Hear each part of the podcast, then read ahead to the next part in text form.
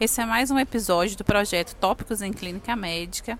Meu nome é Natália Mansur e hoje, na sessão de urgência e emergência, o nosso convidado é o Dr. José Sérgio Carriero Júnior, que trabalha com emergência em Belo Horizonte e é o idealizador do blog sobrevivendo nas horas vagas.org.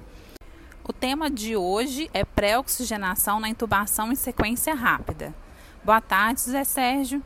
Por que, que é importante pré-oxigenar o paciente que vai ser intubado na emergência? O paciente crítico, quando ele entra no período apneico, ou seja, depois que ele recebe aí o indutor e o bloqueador neuromuscular, ele tende a desaturar rapidamente. E isso né, aumenta o risco de evoluir com parada cardíaca durante a intubação.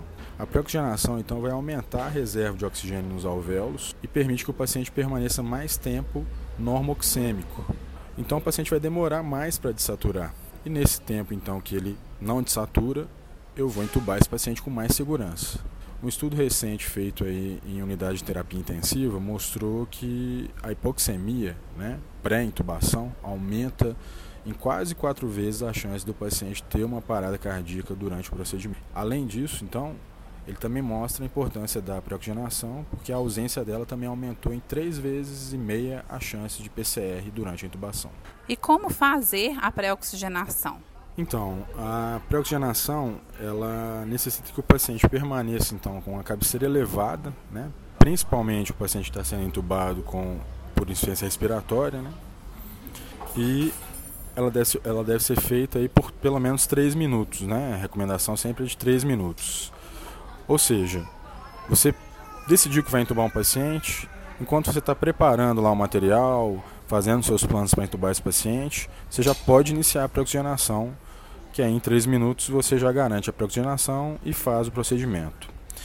É, em geral, a gente vai utilizar dispositivos que precisam ser ligados numa fonte de oxigênio em alto fluxo, ou seja, um mínimo de 15 litros por minuto. Os dispositivos mais comuns de usar, que a gente usa para oxigenar os pacientes, são o dispositivo bolsa válvula máscara, BVM, e a máscara facial com reservatório. De preferência usar a máscara facial com reservatório com aquela válvula não reinalante, que aí você oferece uma FiO2, né, uma concentração de O2 mais próxima aí de 100% quando a máscara está bem acoplada. Além disso, você também, se você tiver uma segunda fonte de oxigênio, você pode instalar um catéter nasal antes de acoplar os dispositivos que eu mencionei anteriormente. E esse catéter nasal vai atuar como um adjuvante na pré-oxigenação e além disso ele vai servir também para oxigenação apneica. E qual é o melhor dispositivo para fazer a pré-oxigenação? Costumo dizer que não, não tem melhor ou pior. Tanto o dispositivo BVM quanto a máscara facial com reservatório, eles mostram resultados semelhantes aí nos estudos mais recentes. O que eu vejo muitas vezes, né, principalmente quando se usa o dispositivo BVM, é, são as pessoas fazendo uma pseudo pré-oxigenação. Ou seja, o pessoal liga o dispositivo numa fonte de oxigênio, alto fluxo, mas não acopla a máscara adequadamente. Né? Por isso que eu gosto mais, né, aí mais uma preferência mesmo, e não uma questão de melhor ou pior, da máscara facial com reservatório. Um estudo publicado no ano passado mostrou que é, usar a máscara facial com fluxo além do máximo aí da fonte de oxigênio que está lá na parede, né? Eu costumo dizer no talo, né? Isso aí foi tão eficiente para oxigenar esses pacientes dessa forma como com BVM a 15 litros por minuto. E qual que é a vantagem de você usar a máscara facial? Você libera um membro da equipe para fazer outra coisa, né? Preparar droga, pensar, fazer outros planos, pensar outras coisas ao invés de ter que ficar lá segurando a máscara acoplada à face do paciente. E sobre a ventilação não invasiva na pré-oxigenação? Então, é, alguns pacientes, né, mesmo você fazendo tudo adequadamente, né, esses pacientes eles mantêm ainda uma hipoxemia, que os estudos aí consideram uma saturação de oxigênio aí menor que 93%. Esses pacientes, então, em geral, são pacientes de insuficiência respiratória que estão mais graves, né? Eles fazem uma condição que a gente chama de shunt.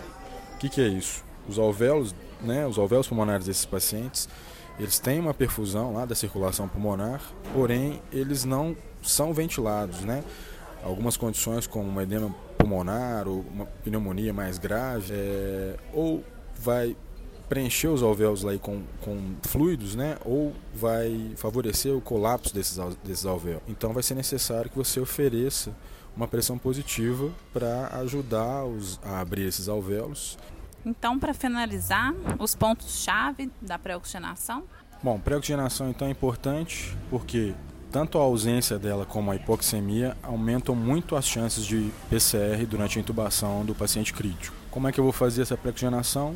Posiciono meu paciente com cabeceira elevada, faço essa pré-oxigenação por 3 minutos. Se eu tiver uma fonte de oxigênio, somente uma fonte, vou usar máscara facial com reservatório, com fluxo máximo lá do meu fluxômetro, ou dispositivo BVM com oxigênio a pelo menos 15 litros por minuto. Lembrar de no dispositivo BVM acoplar bem a máscara durante todo o tempo de pré-oxigenação. Se eu tiver duas fontes de oxigênio, eu instalo um catéter nasal inicialmente com oxigênio a 15 litros por minuto, depois eu acoplo ou a máscara facial com reservatório, com fluxo no talo, ou dispositivo BVM com fluxo de pelo menos 15 litros por minuto. Se você fez tudo isso que foi mencionado anteriormente e mesmo assim o paciente mantém uma saturação de oxigênio menor que 93%, considere então instalar a ventilação não invasiva nesse paciente, iniciando aí com uma pressão de suporte 12 a 15 de mercúrio, associada aí com uma PIP inicial de 5 mm de mercúrio, titulando essa PIP aí até um máximo aí de 15 mm, mantendo aí também por 3 minutos para que o paciente sature acima de 95%. Para quem quiser saber mais sobre pré-oxigenação, oxigenação apneica, acessa lá os posts sobre esses temas no blog Sobrevivendo nas Horas Vagas. Muito obrigado, Zé Sérgio. Até a próxima, pessoal.